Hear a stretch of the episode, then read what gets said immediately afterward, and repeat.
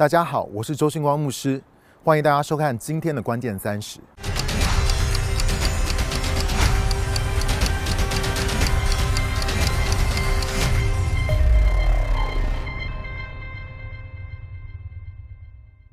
我们上次有分享到扎根在身份里，如果你还没有看过那一篇的话呢，我希望你先去看，你可以点上面这个你的连接。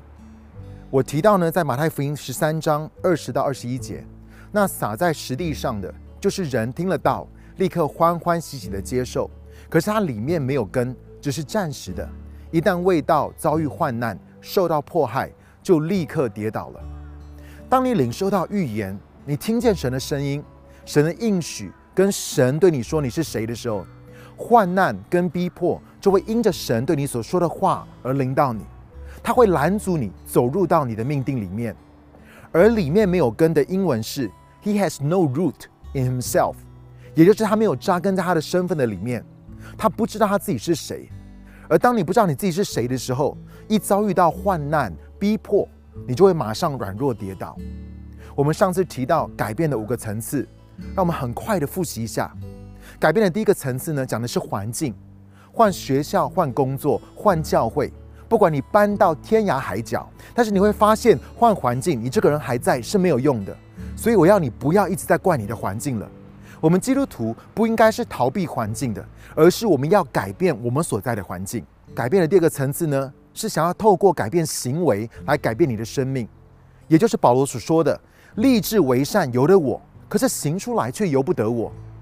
你想要透过改变你的行为来改变你的生命，你会发现这是一件徒劳无功的事情。因为呢，改变的第三个层次讲的是能力。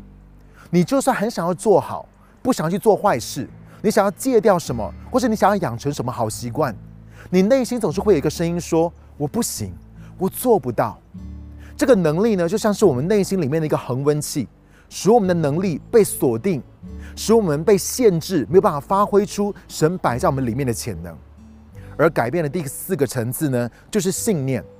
信念我们说了，不是想法，而是你内心认为对你来说才是真的事情。我举一个例子，有一个人的爸爸呢，从小就情感缺席，后来还离开家里面，就再也没有回来了。所以当有人问他说：“你觉得神怎么样？”他就会想说：“神是父亲。”可是父亲烂透了，所以我觉得神也好不到哪里去。就算他读了《God Is Good》这本书，他唱《Good Good Father》良善天父这首歌，他听了所有良善天父的信息，但是他的心却不认为神是这样子的神。所以这是关乎你的信念。改变的第五个层次呢，讲的就是你的身份。身份是神在永恒的里面，他所想到和创造的你，有的神某个部分的属性。是这个世界上没有任何人有的。你知道，在 A F G S 我们有一个天国文化的装备课程，里面有一个课程叫做 I D 走入命定。这个课程告诉我们说，七千三百亿的人当中，只会有一个人，他的三十四项当中的前八项天赋优势会跟你的排序是一模一样的。但是我必须要告诉你，从亚当一直到现在，所有的人类加起来也不过一千多亿而已。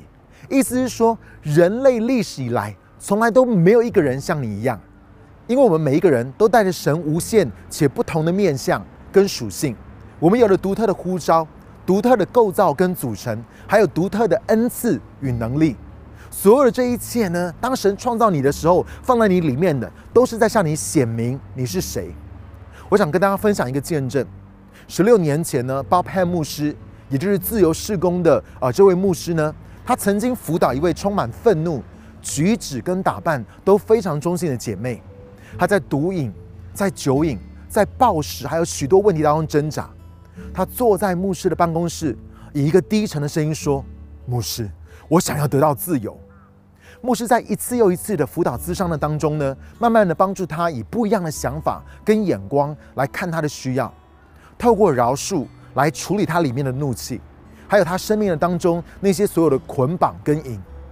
有一天呢，当牧师在辅导他的时候呢，爸爸牧师看着这个又男性又女性的姐妹，突然神给了他一个意念，在还来不及想，他就脱口说出来说：“姐妹，你知道吗？神创造你是一个女人。”所有之前帮助他处理的愤怒，在那个时候呢，完全被挑了起来。那个姐妹说：“你再敢说我是女人，试试看！”我要你听好，如果你知道这个姐妹的成长背景的话，你可能也会说同样的话。她从小看见家中的女人都被虐待，她被她的爸爸跟哥哥性侵，妈妈知道却一句话都不敢说。所以这个姐妹呢，当场才会愤怒的说：“你再敢说我是女人，试试看！”爸爸牧师当天不知道是怎么了，竟然很勇敢的继续说：“我知道你曾经告诉我之前发生了什么事情，但是我却很清楚的知道，神创造你是一个女人，你知道吗？其实大部分在你里面的信念是没有语言跟词汇能够形容的，直到你把它说出来的那一刻。所以你知道，就在那一刻，这个姐妹终于找到语言来描述，在她的里面跟着她三十五年的信念。”这个女生，这个姐妹呢，就吼着说：“女人很软弱，女人都是受害者，我绝对不做女人。”你要知道，这正是她戴了一辈子的一镜片，使她成为了这个坐在牧师眼前这个像男人一样的姐妹。她拒绝拥抱跟接受她真实的自己，所以接下来的每一个礼拜呢，牧师慢慢的帮助她从不同的角度去认出她生命当中的谎言。牧师就告诉她说。你认识那些很有能力的女人呢？她们其实一点都不软弱。他说：“你之所以会受伤，不是因为你是女人这个身份，而是因为你生命当中那些的男人是他们的问题，并不是你的问题。所以一步一步的帮助他去拆毁那些在他里面的谎言，把他带进到神真理的光中。几个礼拜过后呢，有一天牧师就接到那个姐妹的电话，他说：‘牧师啊，我可以跟你说话吗？有一件很奇怪的事情发生呢。’牧师之前在辅导他的时候呢，就常常接到这种电话，所以也不以为意的说：“是怎么了吗？”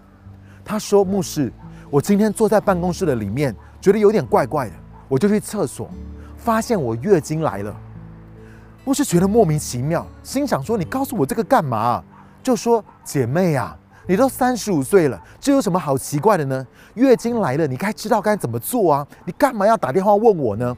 那位姐妹说：“爸爸，你不了解。”我三十五岁，却从来没有月经过。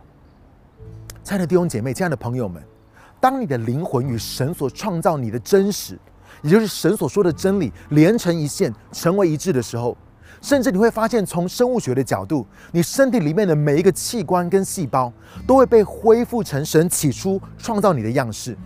你知道，当这个姐妹接受了一个关于她身份的核心谎言。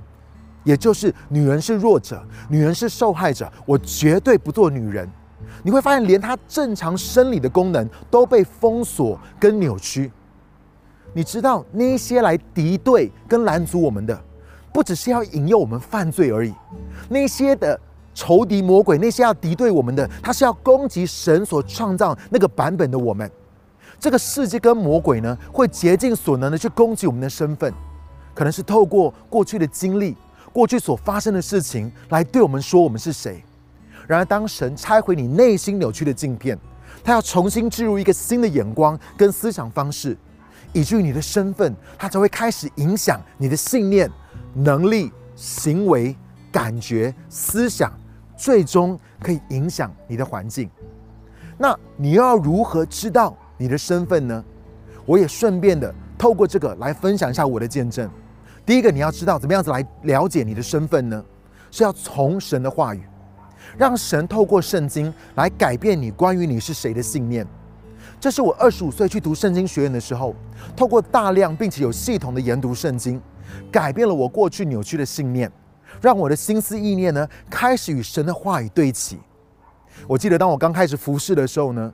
因为我连一个小组都没有带过，我全职服侍的时候，我里面非常的害怕，非常的恐惧，我真的不知道该怎么样来做牧养的工作。因为我要做一个传道人，做一个牧师，神就用他的话告诉我说：“我靠着那加给我力量的，凡事都能做。”我常常听到神对我说：“你是我的爱子，是我所喜悦的。”不是因为你做什么，不是因为你的服饰，而是因为这是你的身份。你知道为什么我成立约书亚乐团吗？是因为我对我在读约书亚记的时候呢，我真的感觉到好像神对约书亚所说的，就是在对我说的。神说：“你当刚强壮胆，不要惧怕，也不要惊慌，因为你无论往哪里去，耶和华你的神必与你同在。你平生的日子，必无一人能够在你面前站立得住。我怎么样与摩西同在，也必照样与你同在。我必不撇下你，也不丢弃你。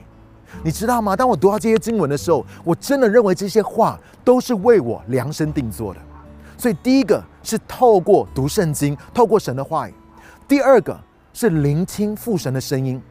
让我告诉你，资讯只会改变你的想法，但是唯有启示才会改变你的信念。而启示是怎么来的？是从听神的声音而来的。所以我要跟大家分享，第一个是你自己听见。我之前曾经提到，二十五岁在圣经学院的时候，连续两个月的早上在敬拜的时候。神对我所说的，完全的翻转我的生命。几年前呢，当我参加自由施工的特会的时候，神也对我说：“你不是你自己所想的那个人，你是我在永恒的当中所想的那个人。”当神开始对我说我是谁的时候，你可以问问我的童工，他们会告诉你说：这些年来，我真的变得不一样了。我必须要诚实的说，这不是因为我努力做出什么样的改变。因为要假冒为善，或者是要成为众人可以接受所谓牧师的形象，是我所痛恨的事情。然而你却知道吗？其实我只是领受神所说的关于我的启示，而我生命的转化自然而然就发生了。所以你要问神，听见他的声音，说你是谁。第二个呢，是透过一个先知性的环境，知道这是为什么？我们在我们所在的青年牧区的里面，致力的营造出一个健康的先知性文化。透过很多的先知性的服饰，神就对我的生命说话。我们的弟兄姐妹，他们会不时的在送我卡片的时候，把神所给他们的话语写上去。也常会有人送我先知性的绘画来鼓励我，印证神之前对我所说的话。我记得在我认识印尼腓力牧师的前几年，他常常跟我说关于我的事情，还有神让他看到那些关于我的画面。他每次讲的时候呢，我都跟神说：“神啊，他讲的是谁呀？”拜托，我真的没有他讲的那么好，我真的不可能去做那些事情的。但是神却对我说，他讲的就是我讲的，啊，你要接受吗？他讲的就是我讲的，而你要接受吗？第三个呢，怎么样知道你的身份？是透过天国文化的 ID 课程，五重职分的设立呢，是为了要成全圣徒，成全他们在神的眼中是谁。这正是 ID 课程的意向。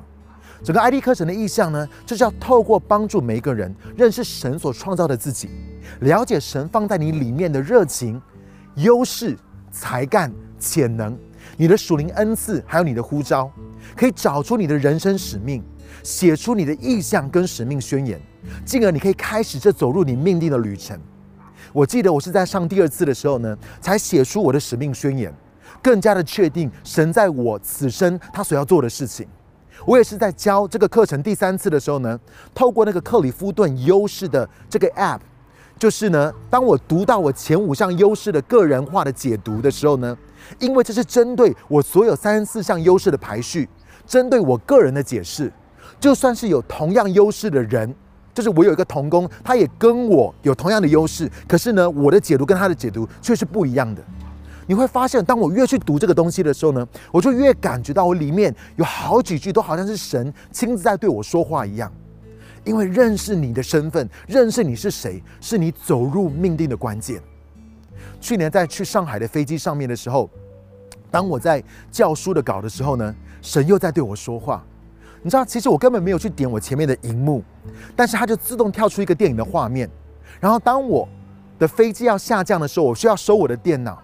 我就看到《大英雄天团》这部电影的这一幕，就是当主角知道他的哥哥就是被他的老师害死，他愤怒的想要用他哥哥发明的机器人杯面去杀他的老师的时候，不料杯面这个机器人却突然故障，他就把杯面带回来修好，但是杯面呢却不让他换上那个攻击的去伤害人的这个晶片。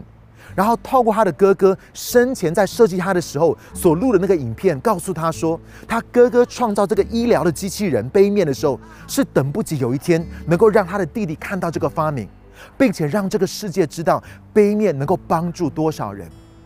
当时神就在对我说：“孩子，你知道吗？在永恒的里面，我就想到你。我在创造你的时候，心里也是想着有一天你会帮助祝福多少人。你是我精心的创造。”不要让任何人或是你自己错误的使用这个我所创造的你，因为你受造奇妙可畏。